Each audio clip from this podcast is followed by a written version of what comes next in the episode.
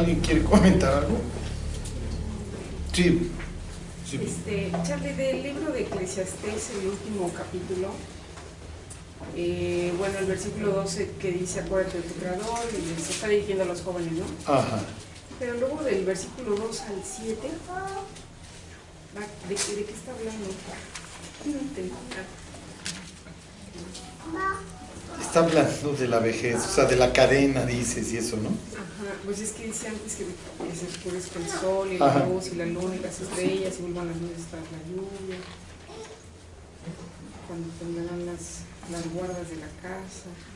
Ujú. Pues hasta si se refiere a, a eso, a los últimos días del milomero. Exactamente.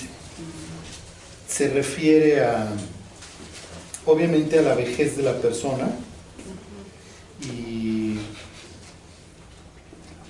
este, gracias. Miren, a ver, miren, se los leo para que vean lo que está preguntando. Está en Eclesiastés 12. Sí. Dice, acuérdate de tu creador en los días de tu juventud, antes que vengan los días malos y lleguen los años en los cuales digas, no tengo en ellos contentamiento. Ahorita rápidamente les explico por qué dice eso. Antes que se oscurezca el sol y la luz, la luna y las estrellas y vuelvan las nubes tras la lluvia, cuando temblarán los guardas de la casa y se encorvarán los hombres fuertes y serán las muelas porque han disminuido, y se oscurecerán los que miran por las ventanas y las puertas de afuera se cerrarán. Piensa en una película que está terminando. ¿ok? Empiezan a salir los créditos. Por lo bajo del ruido de la muela, cuando se levantará la voz del ave y todas las hijas del canto serán abatidas. Cuando también temerán de lo que es alto y habrá terrores en el camino y florecerá el almendro y la langosta será una carga. Esto habla de juicio, ¿ok? Jeremías habla de esto con relación al juicio, capítulo 1, el almendro. La langosta, bueno, pues obviamente es, es una imagen de juicio también, ¿ok? Y se perderá el apetito. Aquí vuelve otra vez a hablar de la persona en sí, ya no, ya está grande, ya no tiene tanta. Porque el hombre va a su morada eterna y los endechadores andar- andarán alrededor de las calles. Los endechadores son gentes que contrataban literalmente para que lloraran en los, en los velorios, ¿ok? antes que la cadena de plata se quiebre, obviamente está hablando del desgaste de las cosas y también del desgaste de la persona, y se rompa el cuenco de oro y el cántaro de se quiebre junto a la fuente y la rueda sea rota sobre el pozo y el polvo vuelva a la tierra como era y el espíritu vuelva a Dios que lo dio. Vanidad de vanidades, dijo el predicador, todo es vanidad. Ok, así empieza la, la historia. Ok, fíjense eh, 3.1 ahí. De eso habla este libro.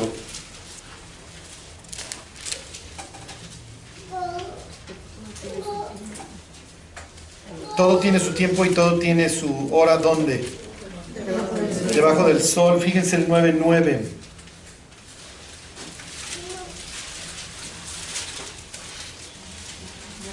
Goza de la vida con la mujer que amas todos los días de la vida de tu vanidad que te son dados. ¿Dónde?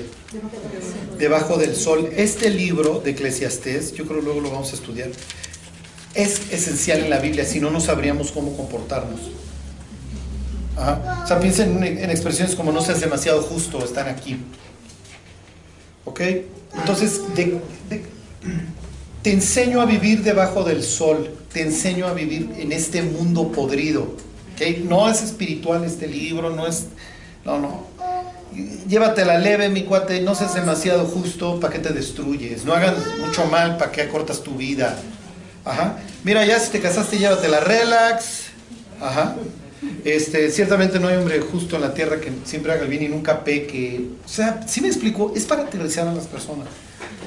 Es para evitar el romanticismo cristiano. ¿Ok?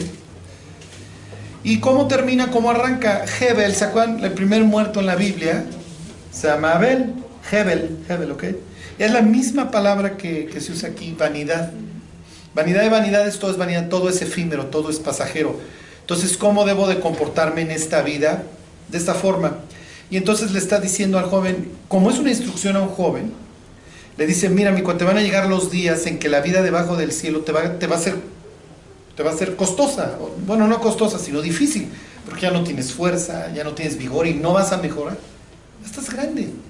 Entonces mejor acuérdate de tu creador en los tiempos de tu juventud, para que cuando llegues a esta etapa puedas tener todavía una vida. ¿Cuál es esa vida? La vida del sabio. ¿Sí me explicó? Si no, vas a llegar amargado. cuando, entonces ya habla del fin, en muchos, usa muchas metáforas para describir el fin, es que se truene la muela, que se quiebre la cadena, que vuelva el Espíritu de Dios que lo dio. Y entonces por eso, ya, ok, este, esto se va a acabar, todo es efímero, mi cuate, llévatela super leve. Ese, ese es el mensaje del libro. Este, la vida es vana. Hay, hay, a justos les va como malos y a malos les va como justos. ¿Sí? Esa es la vida. No, la vida no es justa, es lo que le está diciendo. Mira, no es de los ligeros la carrera, ni de los fuertes la guerra, ni de los sabios las riquezas, ni del elocuente el favor, ni de los prudentes, este, etcétera, ¿no? Sino que tiempo y ocasión la acontecen a todos. Y todos conocemos al tipo que tronaba todas las materias y hoy es millonario. Y todos conocemos al nerzazo que hoy es pobre. Y esto como padres, olvídense, porque nos clavamos a veces le profetizamos a nuestros hijos el fracaso y Dios dice, qué rápido eres para profetizar el fracaso, ¿eh? porque tronó mate. O sea, ¿quién te dijo que es de los sabios el pan? Lo dijeron en la escuela y ¿qué dice Salomón? No, el pan no es de los sabios, ni del elocuente el favor.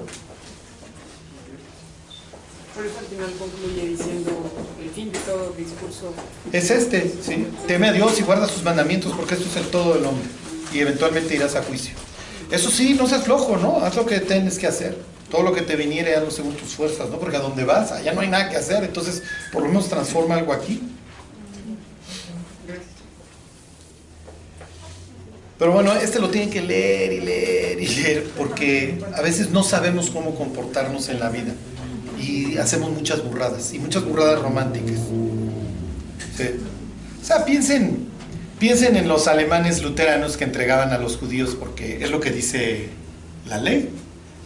Pues sí, mi cuate, pero estás entregando a los paisanos de Dios. ¿eh? Y la Biblia dice que no seas demasiado justo para que te destruyes. ¿Sí me explicó? Ya saben por dónde vas, tío Charlie. Este, bueno, ¿alguien más quiere preguntar algo? Sí, sí, mi Henry. Así como termina el libro de Jonás, igual que así como Eclesiastés, donde dice que, los habitantes no, no saben cuál es lo a distinguir de su izquierda y su derecha, y los animales es algo así como Sodoma y Gomorra. O sea, de los pecados que... No, no, o sea, que, no, va no se va a llevar de corbata también a los animales, es a lo que se refiere. Sí, porque le dice, oye, no me voy a reventar a cuántos eran, 120 mil, que no distinguen su derecha y su izquierda y muchos animales. Lo, que no distinguen es porque... Ah, por brutos, ah. brutos, sí, sí, sí. Dice, no, son niños, pero son una población muy grande. No, no, se refiere a gente que... Sí, sí, sí. Sí. Acuérdense que los animales, este son un adorno de la creación que nosotros perjudicamos con el pecado. Entonces por eso Dios los, los preserva. Entonces también ahí los incluye en el juicio. Entonces dice, tampoco me los voy a reventar por tu culpa. Bueno, por la culpa de estos, ¿no? Aunque tú quisieras con Aski, pues yo los exterminar.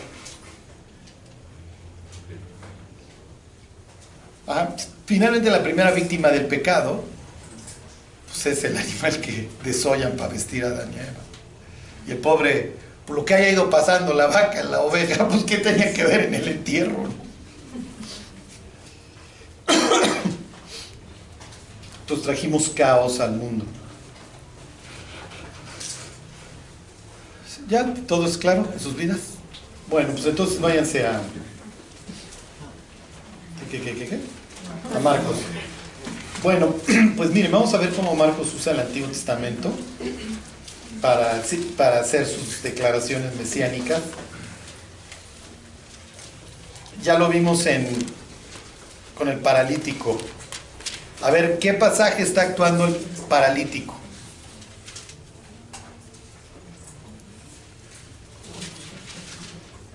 Véanme, enfréntenme. Volten a ver su Biblia. Cuando Jesús sana al paralítico, ¿qué mensaje está mandando? Ajá, ¿dónde decía? Isaías. Isaías tiene 66 capítulos. ¿Alguien me lo puede acercar?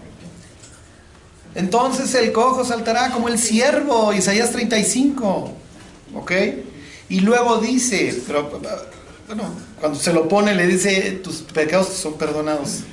Y los fariseos se quejan hasta cierto punto con razón, pues ¿quién es este que perdona pecados? Y entonces les dice, para que sepan que quién, que el Hijo del Hombre, ¿y de dónde, y qué? ¿Y el Hijo del Hombre qué? ¿Dónde aparece esa figura? En Daniel qué? En Daniel 7, y se acercó y le fue dado qué? Autoridad, dominio. ¿Ok? Entonces lo que Jesús está actuando qué? Daniel 7, Isaías 35. Ok, cuando pone quieto el mar, ¿qué está actuando? Son un chorro. No sé cuánto todos estos salmos que Jehová controla la braveza del mar. ¿Eh? Controla Leviatán. Exacto, sacarás tú al Leviatán con bozal, ¿se acuerdan? Porque lo reprende y la palabra también, ¿se acuerdan? Más adelante la usa Santiago para que le hemos puesto bozal a todos los animales. ¿Qué dice? Sobre las aguas, sí, ahí están sus aposentos, ese estaría bien. ¿No se acuerdan de este de que cuando, cuando las olas se levantan, tú las sosiegas? Exacto. Son todos estos salmos, todos estos libros poéticos que presentan a Dios como que tiene control sobre el caos. Entonces acuérdense, Jesús cita la Biblia, implica la Biblia y actúa la Biblia. Cuando, cuando hace que el siervo este se pare, digo, cuando hace que el cuate este se pare, está actuando Isaías 35. Cuando le da vista al ciego, entonces los ciegos verán. Está, está actuando Isaías 35. Acuérdense que Jesús no dice yo soy el Mesías, mucho menos dice que es Dios, pero sí lo actúa. Ahorita vamos a ver uno, pero así. ¿Ok? En donde Jesús literalmente va a decir soy Dios. O sea, pobres testigos de Jehová, en su vida han podido sumar el 2 más 2. Sí. O sea, cuando la Biblia dice que Jehová, cuando las olas se levantan, Él las sosiega, y luego ves a Jesús poniéndolas quietas, ¿qué mensaje te está mandando el Evangelio? ¿Sí me explicó? Cuando dice que cuando venga Dios, el, los el, cojo saltará como el ciervo y ese se levanta, ¿qué mensaje está mandando? ¿Sí? Entonces, sí hay veces en donde Jesús dice que Él es Dios. Ahorita vamos a ver un pasaje. O el que dice que es el Mesías. A ver, díganme a quién le dice, yo soy el Mesías. ¿Quién se lo dice? A la mujer samaritana, exactamente. Yo sé que el Mesías va a venir Jesús le dice, soy yo el que habla contigo. A Pedro, ¿no? Tú eres el Hijo del Dios viviente, tú eres el Mesías, sí, súper Pedro, sí, soy yo.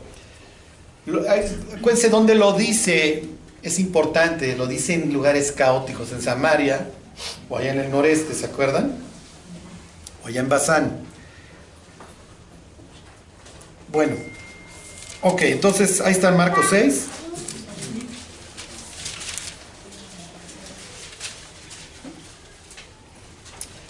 Bueno, ya terminamos con, y nos lo volveremos a encontrar a Super Herodes Antifa.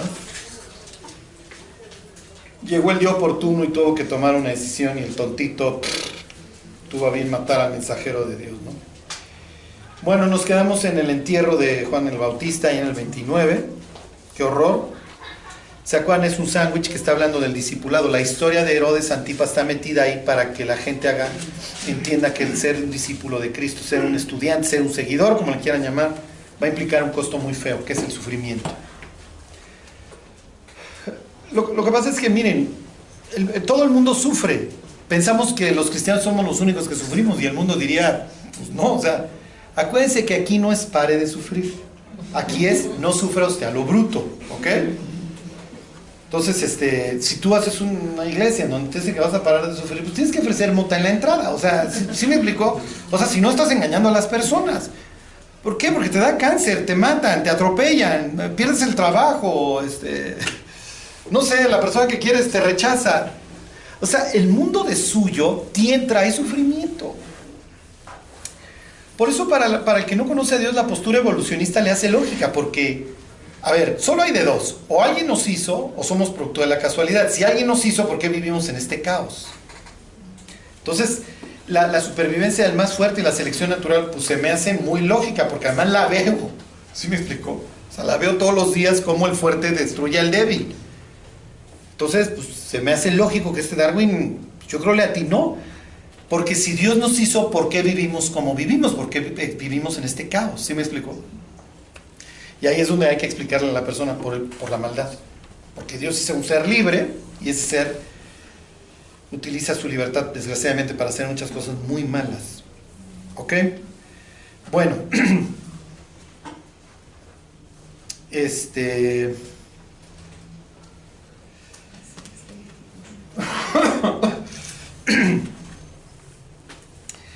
Vamos a seguirle. Ahí están. Bueno, 6.30. Entonces los apóstoles se juntaron. Este. Ahorita voy a llegar ahí. Hijo, Voy a necesitar un escriba de este versículo, este, no hice mi tarea, que dice que te voy a llevar al desierto y ahí te voy a hablar al, corazón, ¿se acuerdan? Es uno de los profetas menores. O sea, O sea, o sea, que mi Henry. A ver, no, hombre, si latino ya, nos vamos todos, ¿eh? Ya, yo invito a la taquiza. O sea, estamos. Coste, ¿Eh? coste. No, ya, ya. Está. ¿Qué dijiste? Pues si eso seas dos, ¿eh? Dos, 14. O sea, Bueno, yo invito a la taquiza la próxima. Nos volamos la barda. Voy a llorar de alegría. Como mi universo me va a poner así. Es un milagro. Henry salvó el rostro de todos.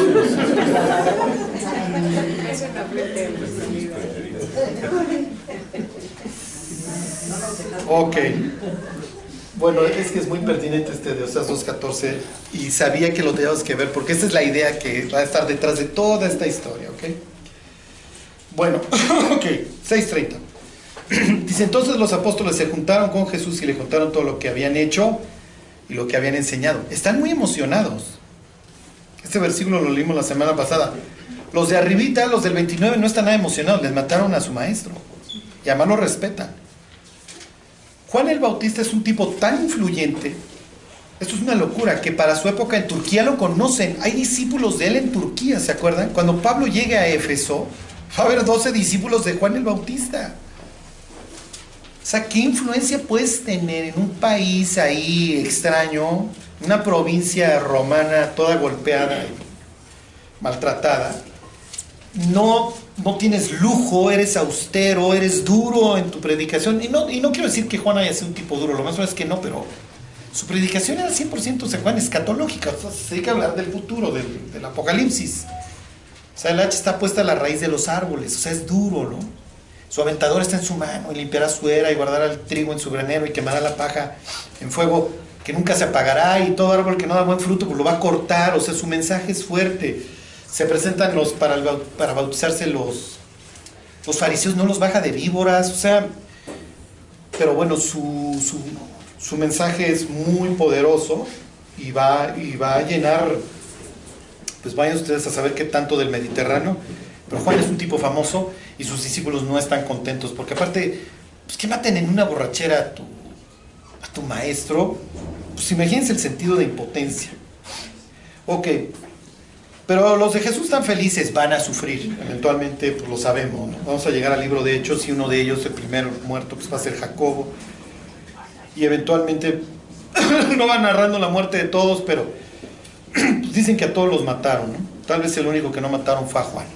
Pero pues, sabemos que acabó en un piedrón ahí en, en el mar, que se llama Patmos.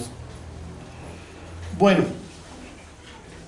Versículo 31. Él les dijo, venid vosotros aparte a un lugar desierto y descansad un poco porque muchos, porque eran muchos los que iban y venían, de manera que ni aún tenían tiempo para comer y se fueron solos en una barca a un lugar desierto. Bueno, pues ahora sí vamos a leer este Oseas 2.14 que Henry. Pues leve diría Henry, ¿no? Pregúntenme.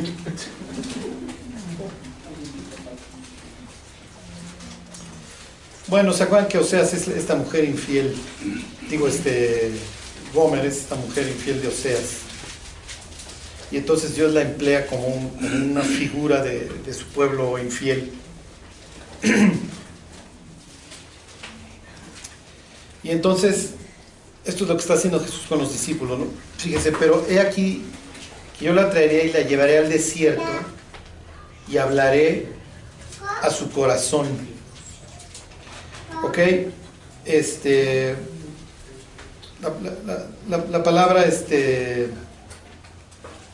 La palabra en hebreo es midbar. A ver, váyanse al libro de Deuteronomio. El desierto es una figura, es un símbolo de,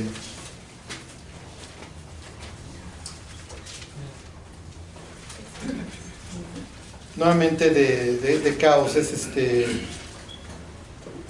de ausencia de vida, ¿sí? Este, y es un sitio que Dios usa como, como dice, para afligirte, para, para probarte. A ver quién me dice cuál es ese. No, no, están hechos unos locos hoy. ¿eh? Ok. 8-5. 8-2. Dice, y te acordarás de todo el camino por donde te ha traído Jehová tu Dios estos 40 años en el desierto, para afligirte, para probarte, para saber lo que había en tu corazón, si habías de guardar o no sus mandamientos. Y te afligió y te hizo tener hambre y te sustentó con maná comida que no conocías tú ni tus padres le habían conocido, para hacerte saber que no solo de pan vivirá el hombre, mas de todo lo que sale de la boca del Señor, vivirá el hombre. Y entonces, pues, este lugar, en este lugar viven los demonios, los chacales, ¿se acuerdan? Ahí está el asno montés, es un sitio inhóspito, ahí no hay agua, ahí no hay vida, ahí la vegetación que hay es espinosa, ahí están los escorpiones, ahí están las serpientes ardientes. Jeremías hace esta asociación del, caos, del tojo y el bojo, ¿se acuerdan de estas palabras de Génesis con el desierto? Entonces, cuando Jesús lleva, va a llevar a los discípulos al desierto, es obviamente con la idea de, dar las lecciones, porque estamos muy crecidos, somos los discípulos del Mesías y pues, Dios nos dio poder para sanar, para expulsar demonios. La gente nos presta atención y nos escucha cuando, cuando hablamos. Entonces están fascinados. Y entonces vengo y te cuento todo lo que hice. ¿Se acuerdan? En los evangelios dice Jesús que vio al diablo caer como relámpago. O sea, estamos, estoy tumbando las tinieblas a través de estos 12 muchachos. Este, pero ellos tienen que entender que eventualmente van a, van a pasar tiempo en el desierto y el desierto es un lugar espantoso. Oye, si Jesús esto está arrancando, este, el, el ministerio está candente, estamos conquistando, y Jesús hace algo que parecería contrario a lo que debería estar pasando, que es, ya, se acabó su éxito, muchachos, vamos a ir al desierto y en el desierto pues, van a tener que depender de mí y es lo que va a seguir a continuación. Y los discípulos van a chafear durísimo en esta historia, como lo hacemos todos. Les voy a leer un mensaje. Digo, yo, no sé si se me nota. Hoy estaba yo hablando con una creyente de, de Suiza. No sé si no me lo quiso decir ella, pero me dice, tenemos una, reunión de oración todos los lunes este, y estamos orando por ti. Ajá. Le dije, oye, pues no, no lo dejen de hacer. Este, dice, es que te notamos que estás cansado, que estás... No, no, no, no me acuerdo qué término empleó. Esto es de, esto es de Lupita, es de, es de una discípula de Nueva York. Y me escribe esto hoy en la mañana, o ayer. De todo corazón deseo que, la situación por la cual estás pasando termine pronto. Yo no, yo no, no estoy pasando, o no sé, o no sé. Ok, dice, Dios te dé mucha sabiduría para seguir adelante y paz en medio de la tormenta en tu corazón. Te quiero mucho, pastor y hermano Charlie. Dios te bendiga y te guarde y prospere tu camino, que aún te falta por seguir. ¿Se acuerdan de las palabras que le dice Dios a Elías? Levántate porque largo camino te falta. Quiero decirles que esto es parte de nuestra vida y no lo podemos evitar. El desierto es a un sitio a donde Dios todo el tiempo nos va a estar llevando.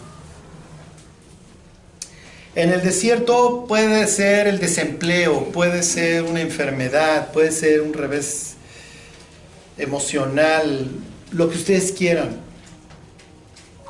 Eh, finalmente Dios es el que sabe cuándo nos va a meter al desierto y cuánto tiempo vamos a estar ahí. Y como lo explica ahí en el libro de Deuteronomio, ¿se acuerdan? Los judíos le ponen la primera palabra, una palabra asociada con algo del libro al Pentateuco. Por ejemplo, Génesis le dicen en el principio, porque es la primera palabra. ¿Ok? Eh, al Éxodo no le llaman Éxodo, le dicen nombres, porque esos son los nombres de los hijos de Jacob que entraron. ¿Se acuerdan? Así arranca Éxodo. Deuteronomio se llama Midbar, en el desierto o desierto, porque son unas palabras que dice Moisés en el desierto. Y realmente el libro de Deuteronomio tiene que ver con este peregrinaje en el desierto. ¿Para qué? Para que Israel cuando entrara a la tierra prometida no se fuera a olvidar de los 40 años y cómo Dios lo sustentó con poquito. Y se acuerdan que el maná llueve diario. No lo puedes almacenar porque se agusana, excepto el viernes, que tenían que recoger doble para el sábado. ¿Y qué es lo que sucedió? Que los cuates, algunos recogieron un lunes y se agusanó, recogieron de más. Y otros no recogieron el doble el sábado y entonces, digo, el viernes para mostrar la necesidad del ser humano. O sea, si te digo que yo te voy a dar mañana, pues no necesitas andar guardando. Y si te digo que ahora sí guardes, ¿por qué no guardaste? Pero bueno. El desierto es un sitio de queja, de, de es que Dios no me escucha. Todos los que cuando estamos en el desierto, ¿qué pensamos? Piensas en eso, Dios no me oye a mí, tal vez sí oye al de al lado, pero a mí no. Eh, ahí viven los demonios, ¿se acuerdan? Entonces los israelitas pues no se pueden andar yendo lejos porque los aulladores, sería una de las expresiones, andan por ahí, ahí están los espectros, ahí está Lilith, por ahí la menciona este, Isaías 64, esta deidad ahí, malandrina. Todos van a acabar en desierto, en el desierto, en un sitio inhóspito. Ok, entonces estas palabras de Oseas, cuando le dice, te voy a llevar al desierto y ahí te voy a hablar, y desde ahí desde el desierto, te voy a empezar a restituir y te voy a devolver las viñas y te voy a devolver todo lo que te quité. Entonces piensen en los discípulos, oye Dios, pues si ya somos famosos y a buena hora nos vas a llevar a un sitio en donde no hay nadie, sí, porque no quiero que la fama te embriague, no quiero que el ministerio que estás arrancando vayas a pensar que es tuyo.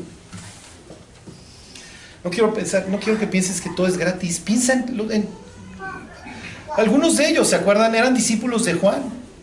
Dice el Evangelio de Juan que escucharon a Juan el Bautista, que escucharon a Jesús, discípulos de Juan el Bautista, y lo siguieron. Entonces imagínense los ex condiscípulos, oye, ¿cómo andas? No, padrísimo, yo expulso demonios todos los días y predico y la gente chilla y se convierte. ¿Y tú? No, pues yo ando triste porque pues acabo de enterrar a mi, a mi maestro y ni siquiera la cabeza le pudimos. Esto acabó horrible, o sea, fue un entierro tipo Saúl, ¿no? No se lo merecía Juan. Bueno,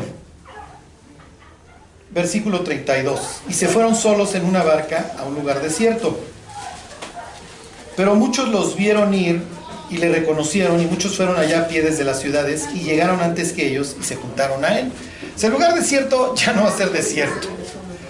Va a ser inhóspito tal vez. Lo más es no piensen en un desierto así 100% este ¿cómo les diré? Arena horrible, porque esto es en el norte de Israel, ¿ok?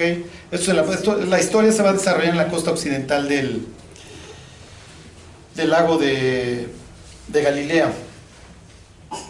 Pero sí, la idea es que no hay gente ahí, ¿ok? Es una región montañosa y bastante pues, inhóspita.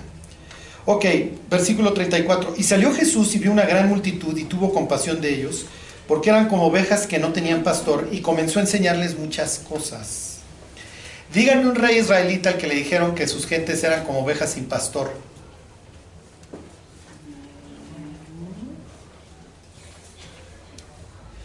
Se ha tomado la decisión de que este rey muera, se convoca al concilio, llaman a un tal Micaías. ¿eh? ¿David? No. Exactamente, Acab. Entonces, cuando ustedes lean Acab, inmediatamente tienen que pensar en, en varios personajes. Jezabel, que ya no la encontramos en la figura de Herodías, Herodes Antipas y Elías. Ok, díganme personajes bíblicos que estuvieron en el desierto. Moisés. Moisés, ese es el típico. Díganme otro. David, David va a encontrar no la maldad en el desierto, sino un refugio, ¿ok? Entonces el desierto no solo es malo en la Biblia, a veces es bueno, díganme otro. Josué. Josué, Abraham. Claro, Este, claro que Abraham. Se tuvieron que enseñar a buscarle. ¿ok? Elías, Jacob.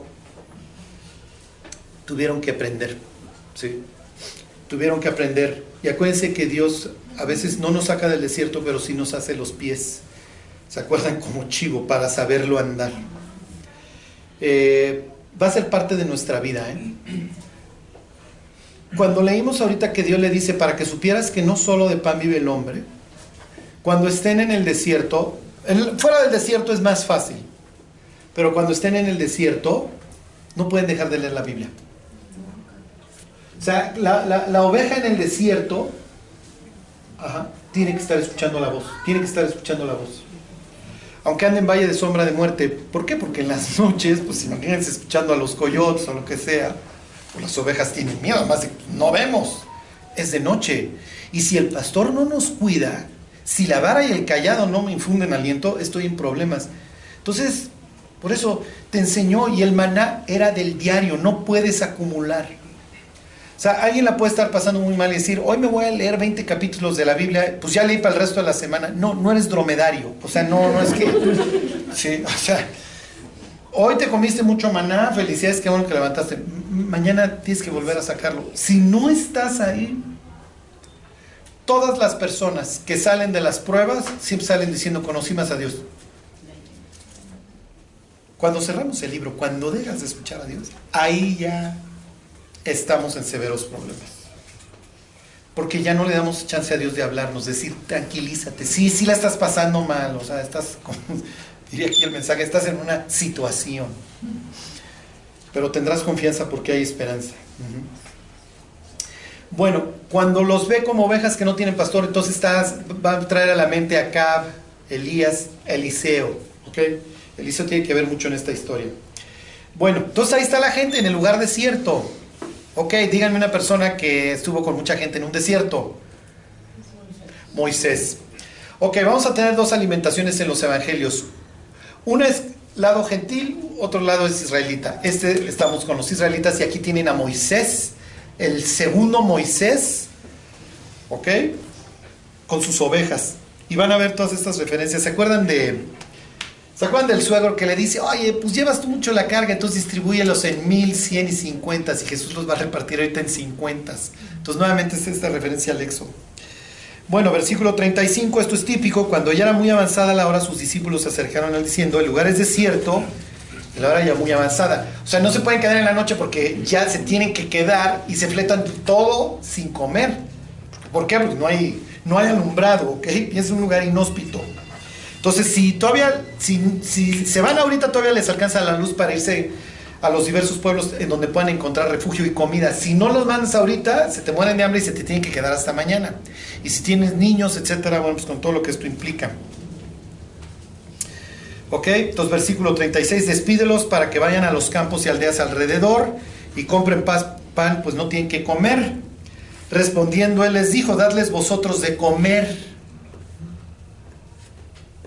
¿Ok? Entonces, pues ya los discípulos van a ver que son total y perfectamente impotentes.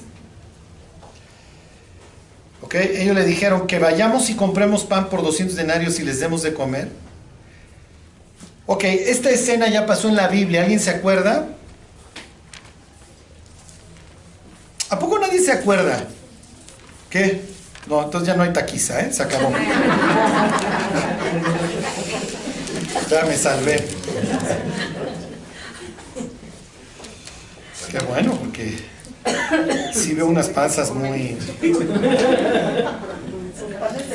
Sí veo ahí como 160, 180 kilos por ahí.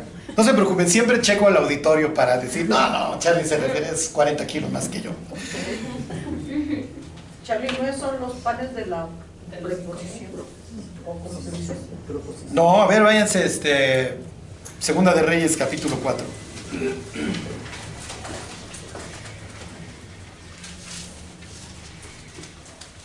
Es misma escena, ¿eh? misma escena. Miren, lo peor es que hayan tenido las lecciones la misma mañana. Acuérdense que pues, finalmente Jesús les está enseñando la Biblia.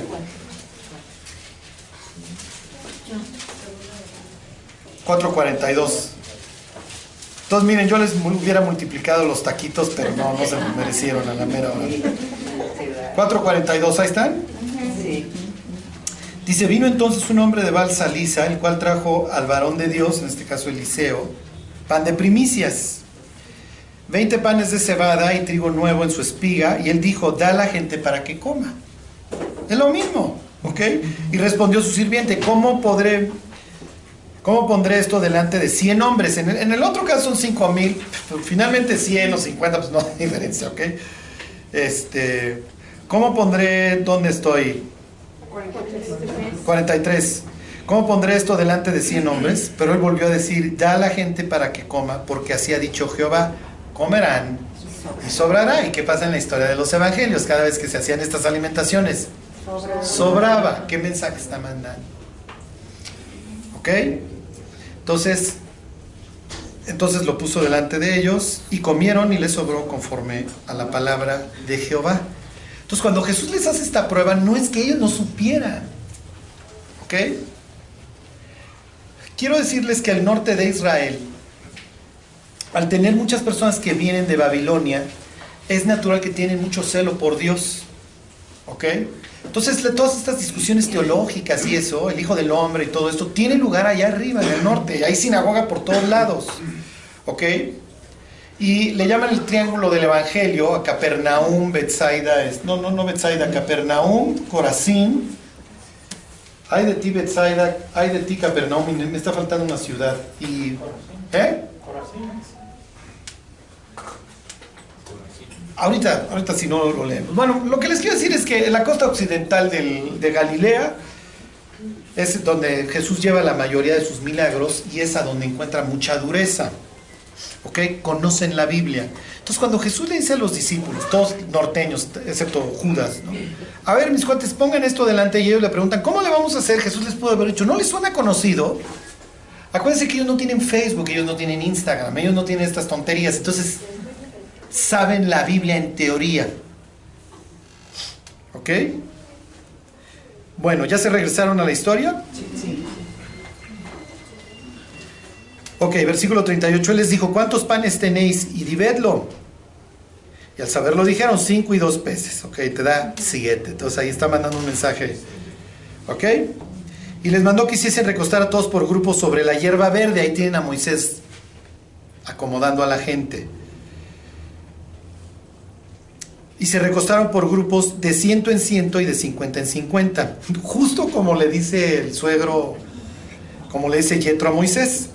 Entonces tomó los cinco panes y los dos peces y levantando los ojos al cielo bendijo y partió los panes y dio a sus discípulos para que los pusiesen delante y repartió los dos peces entre todos.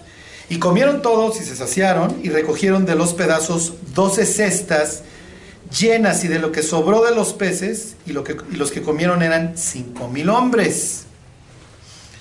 ¿Ok?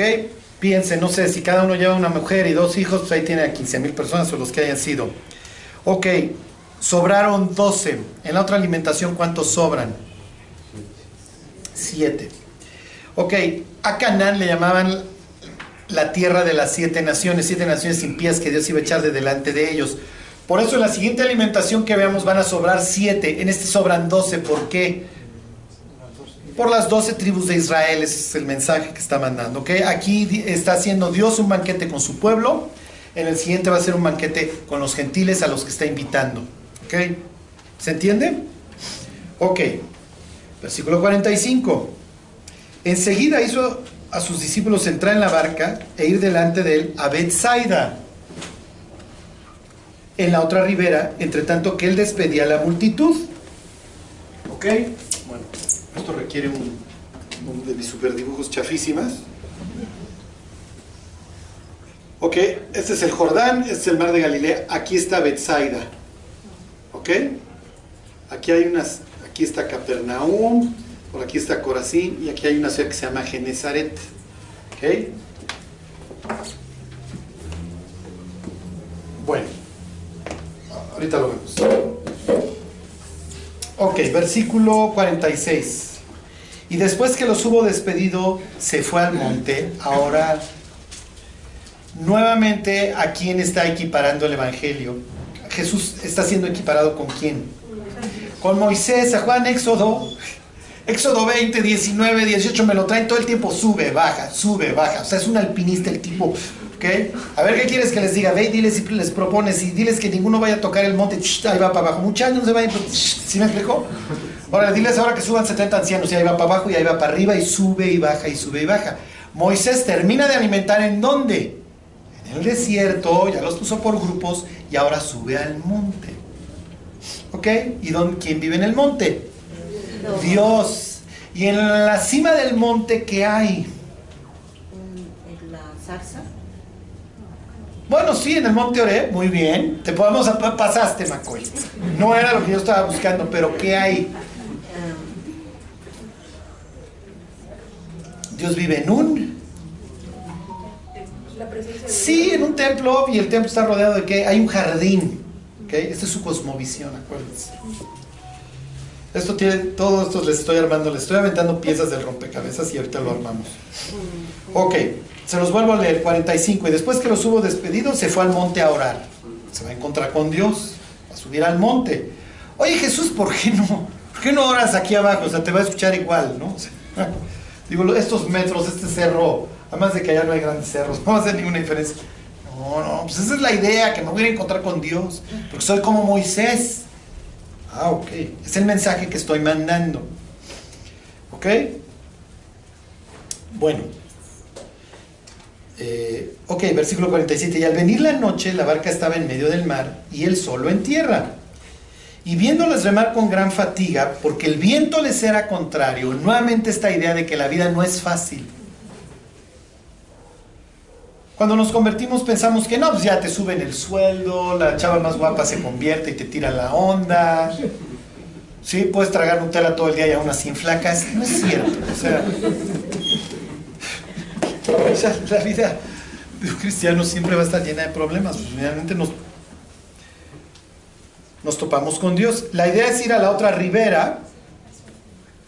Ahorita vamos a ver dónde, ¿ok? Ellos van para acá, están acá, ¿ok? Acá este es el lugar desierto donde estaban, se trepan en algún sitio y ahora van para acá. Van a Bethsaida. Ok, entonces el viento les era contrario. Cerca de la cuarta de, vigilia de la noche, tenían cuatro que empezaban 6 a 9, 9 a 12, 12 a 3, 3 a 6. O sea, esos tipos están entre 3 y 6 de la mañana. Y acuérdense, los que son pescadores tienen en su mente historias del familiar que se mató, que se ahogó. Y como el mar de Galilea está debajo del nivel del mar, la tormenta ocurre en cualquier instante. ¿Ok? Entonces la precipitación ahí es más fácil. Entonces ahí están estos pobres infelices, échale ganas, vamos, vamos al otro lado, vamos a la otra ribera, vamos a Betsaida, vamos a Betsaida. Y Betsaida no, nomás no llega ni a las 3, ni a las 4, ni a las 5. ¿Ok? Y aquí viene algo bastante extraño. Se los vuelvo a leer desde el 48. Y viéndoles remar con gran fatiga, porque el viento les era contrario, cerca de la cuarta vigilia de la noche, vino a ellos andando sobre el mar. Y quería adelantárseles.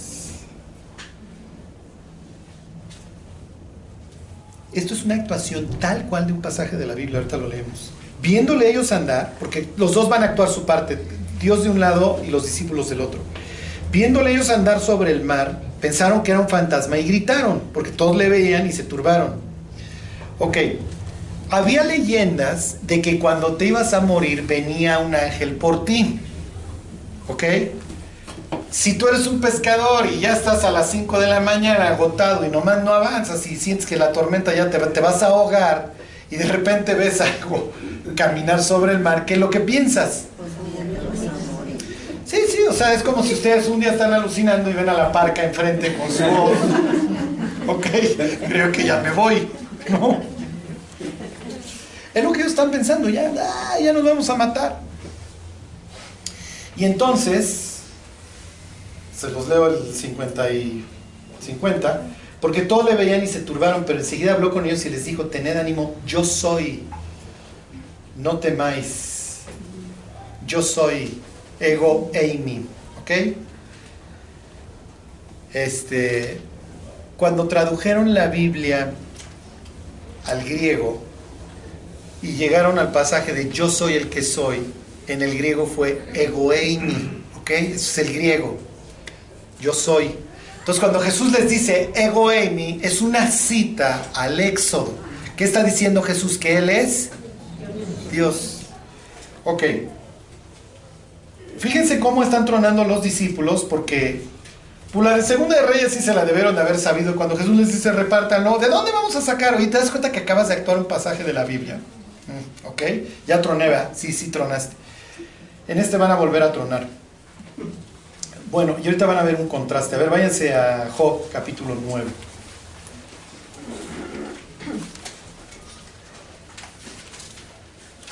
El mar es un símbolo del Caos. igual que el desierto. Jesús ya lo domó, ya lo puso quieto en el capítulo 5.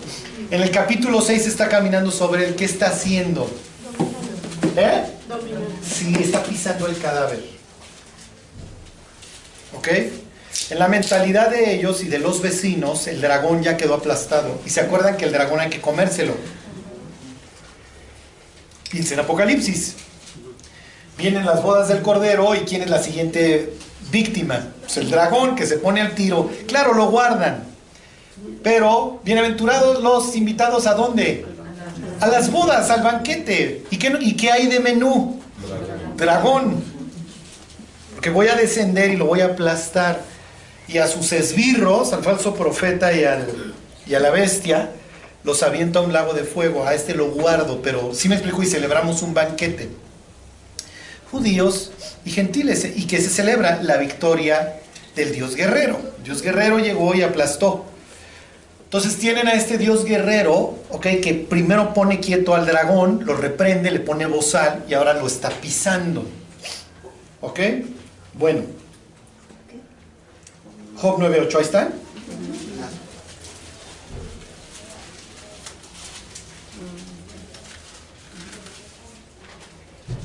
Ahí están. Dice, ¿dónde estoy? Él solo extendió los cielos y anda sobre las olas del mar. ¿Qué está diciendo Jesús? Jesús está diciendo que Él es Dios. Fíjense todas estas formas que llevamos en donde Jesús perdona pecados, levanta a lo- al paralítico, eh, expulsa a los demonios. ¿Se acuerdan? En la sinagoga. ¿Qué otras llevamos? La mujer con flujo de sangre purifica la inmundicia, pone quieto al mar, al gadareno. Me está faltando un leproso, ¿ok? Resucita a los muertos. Son todas estas formas en donde Jesús manifiesta su deidad. Yo soy Dios, levanto muertos. ¿Ok? Esta es otra forma. Ya puse quieto al dragón, ahora lo pisoteo y quiero que sepas que esto es una facultad de Dios, el andar sobre las olas del mar. ¿Ok? Bueno, versículo 9. Él hizo la osa, el orión y las pléyades y los lugares secretos del sur. ¿Qué implica que él haya hecho la osa, el orión y las pléyades? Que él puso orden, porque empezamos nuestra historia en, en desorden. Y acuérdense que para los antiguos están en un canal, las estrellas están en un canal, ¿se acuerdan? Nuestra, nuestra Biblia traduce, dice la palabra órbita y en jueces 5, la palabra segulá, no, segulá es este, no me acuerdo, megilá, es este canal, ¿ok? Versículo 10, Él hace cosas grandes e incomprensibles y maravillas sin números. He aquí que Él pasará delante de mí. ¿Qué leímos en el Evangelio? ¿Qué iba a hacer Jesús? ¿Sí me explico? ¿Para qué? Porque es Job 9.8, es Dios, me está diciendo que es Dios. Claro, cuando se sube al barco y les dice yo soy, lo más probable es que hablaban hebreo entre ellos, o arameo. Y hay todo un gran debate de qué hablan. Pero bueno, lo más probable es que cuando, cuando es yo soy, ¿qué, qué te estoy diciendo? Soy Dios. Fíjense cómo, cómo cada uno actúa su papel. Uno caminando sobre las olas del mar, los otros sin tener la más remota idea. Fíjense, versículo 11. He aquí que Él pasará delante de mí y yo no lo veré. Pasará y no lo entenderé. Queda, nos queda claro porque los tipos lo confunden con, con un fantasma. Fíjense cómo actúan dos pasajes y en los dos truenan. A ver, denles de comer. Mm, segunda de Reyes 4. Si hubiera estado Henry, les hubiera hecho. "Eh". A ver, Jesús, pásame los peces y ahorita aquí hacemos fishers y repartimos, ¿no? ¿De dónde vamos a sacar? ¿Te das cuenta que lo mismo preguntaron hace siglos y sobró? ¿Qué pensaron cuando sobró? Ay, sí es cierto, tal como la historia de Reyes, fíjate. Luego va a pasar Dios caminando sobre las olas del mar y ellos no lo van a entender y lo van a confundir con un ¿Cuál es la idea de que pase delante de ellos? Obviamente es la historia de Job y que comprendan que Dios está pasando. ¿Ok? No es la primera vez que esto sucede. Miren, les voy a dar como lección teológica. No, sé- qué tanto nos sirva esto en el desierto, pero es importante que lo sepan. Ahora váyanse a Éxodo 33. Lo mismo pasa con Elías. Pasa la divinidad enfrente de él. ¿Se acuerdan? Pasa en un torbellino, no pasa en la tormenta, no pasa en los relámpagos, pasa hasta que viene la quietud. Éxodo 33. Los judíos tenían perfectamente claro que había dos Jehovás, que había dos divinidades. En el capítulo 24 comen con él y lo ven, y luego le dice Dios a Moisés que nadie lo va a ver y va a sobrevivir. Entonces si decían, Aquí va a quedar muy claro, fíjense, 33, 19, ¿dónde está? No estoy en Génesis, a estar difícil.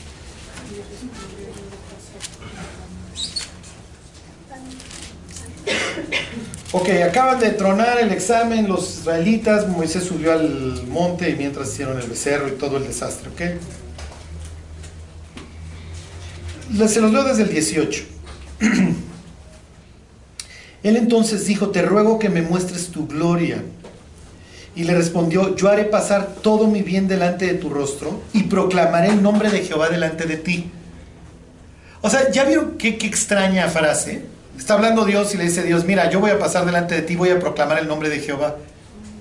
Esto es como Hugo Sánchez que hablaba en tercera persona. Bueno, Hugo no se sintió hoy satisfecho con su desempeño. El reportero.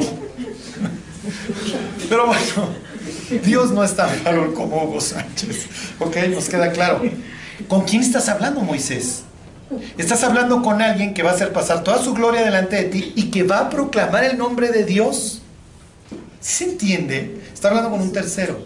Y la idea es todo, en el Éxodo siempre es confuso porque vio al ángel de Jehová y luego Jehová lo llamó desde la zarza y luego el ángel... ¿Sí me explico? Entonces se confunde. Aquí está hablando del ángel de Jehová.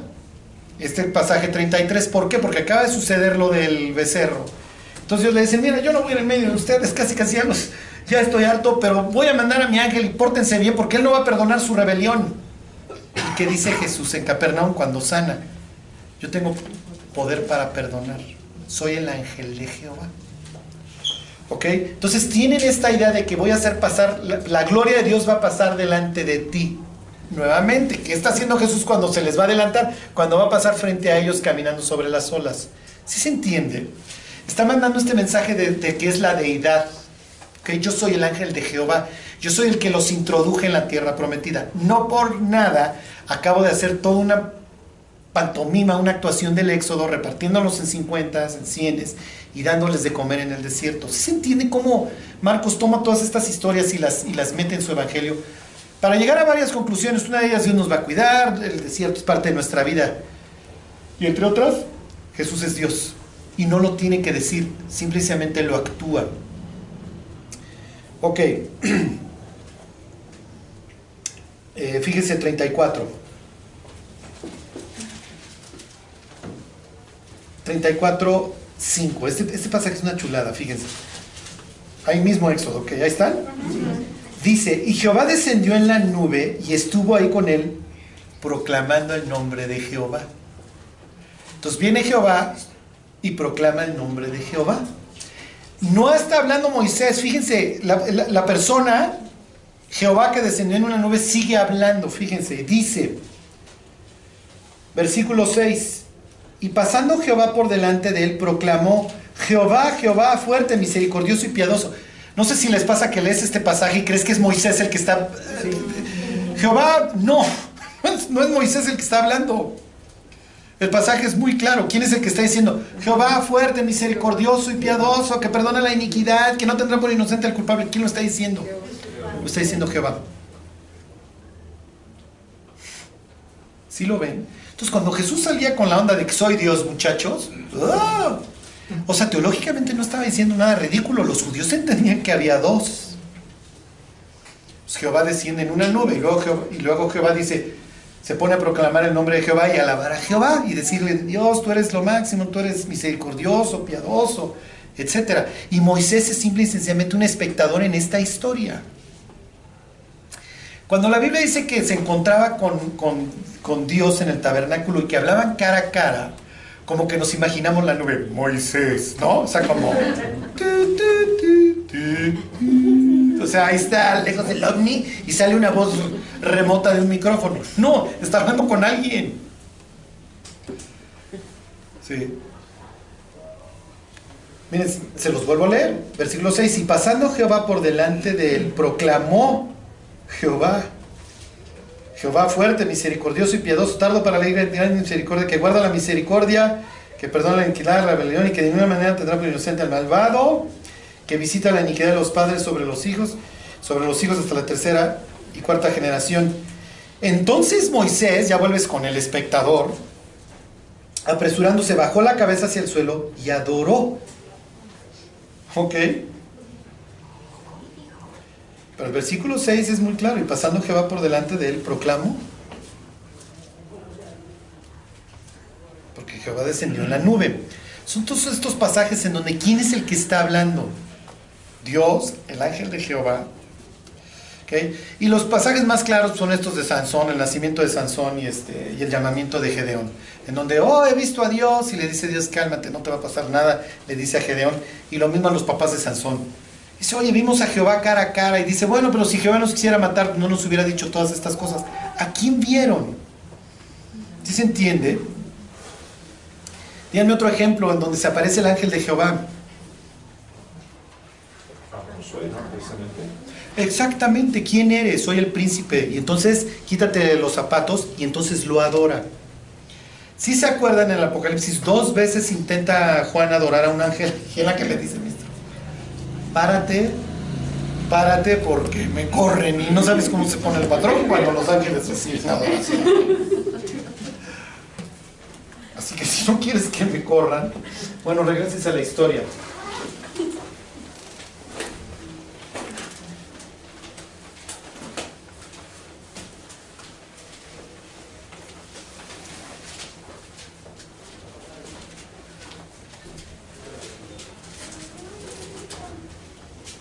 Bueno, ¿dónde nos quedamos? Ah, ok, versículo 51, 6, 51 y ya terminamos. Dice, y subió a ellos en la barca, ya les digo, tengan ánimo, yo soy, no teman. Típicas palabras del siervo de Jehová en Isaías, ¿se acuerdan? No temas, yo estoy contigo, no desmayes, etc. Ok, subió a ellos en la barca y se calmó el viento y ellos se asombraban en gran manera y se maravillaban. Miren, hago un paréntesis. ¿Qué, pasaría si le hubieras preguntado a uno de los doce, oye, ¿te das cuenta que hoy actuaste dos pasajes? Digo, ha sido un día muy largo, nos queda claro, seguro ya está amaneciendo. ¿Te das cuenta que actuaste el de Reyes y no supiste? sí, ya me di cuenta. ¿Te das cuenta que actuaste el de Job? ¿Quién sabe qué? O sea, lo que les quiero decir es, ¿quién sabe si es como Nicodemo que se sabe toda la Biblia de memoria? Y entonces, oye, lo vi caminar sobre las olas, era Job 9, Sería muy interesante, oye, ¿te das cuenta de Job 9? Si te acuerdas de este pasaje que Dios camina sobre las olas del mar y si Él pasara delante de mí, yo no lo entendería. ¿Sí? Sí, o quién sabe. El pasaje aquí Marcos va a aclarar que si lo sabían o no lo sabían, no importa. Sus corazones todavía no están listos para entenderlo. ¿Por qué? Fíjense, versículo 52 dice, porque aún no habían entendido lo de los panes por cuanto estaban endurecidos sus corazones. O sea, todo este evento de alimentar y de segunda de reyes a colación. ¿Por qué? O sea, ¿son mala onda? Oye, dices Jesús, ¿a quién estás enviando a predicar? Es puro corazón de piedra. Fíjense en nuestras expectativas de felicidad en este mundo.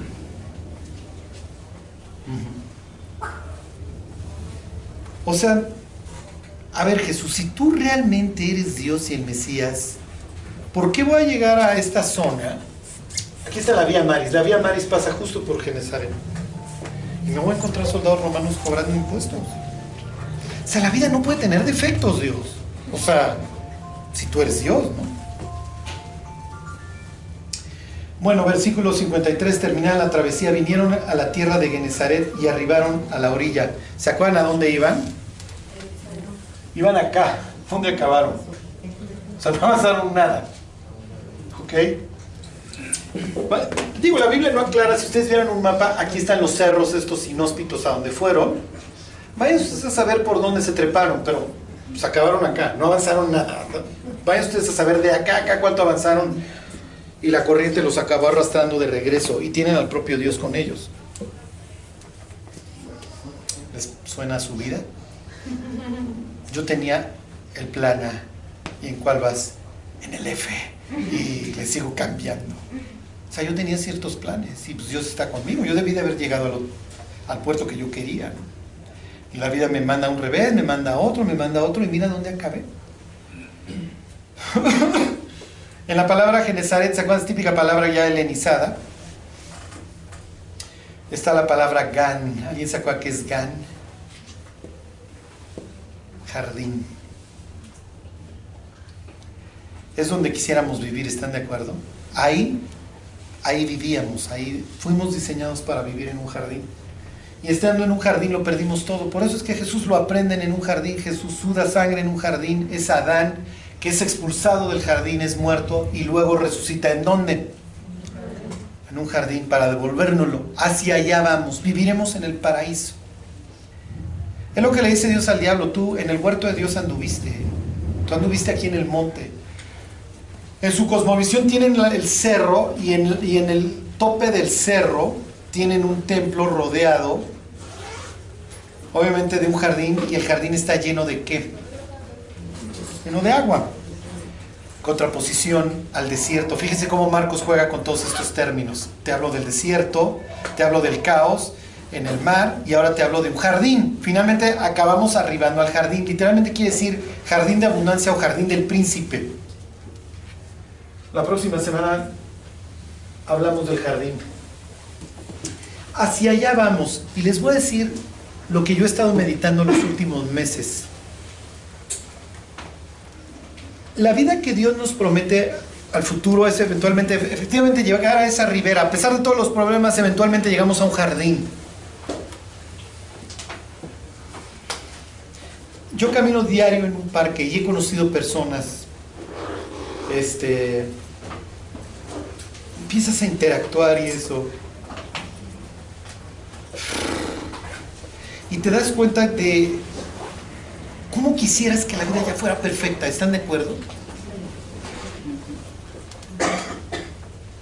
Que pudieras, por el simple hecho de ir conociendo a las personas que se fueran convirtiendo y fueran abandonando sus penas, su dolor, etc. Vivimos al este del Edén. Así nos fueron expulsando cada vez más lejos. En este intento pues de llegar a Bethsaida van a acabar en un sitio pues, que en teoría debería de ser agradable. No es agradable todavía porque efectivamente el jardín del príncipe es la vía Maris. ¿sí? La vía Maris viene desde África, va a pasar por ahí, es la conexión, y de ahí o te vas al oriente, hacia Asia, o te vas al occidente, a Europa. Es el ombligo. Lo que quiero que vean es que llegan al ombligo del mundo. ¿Ok?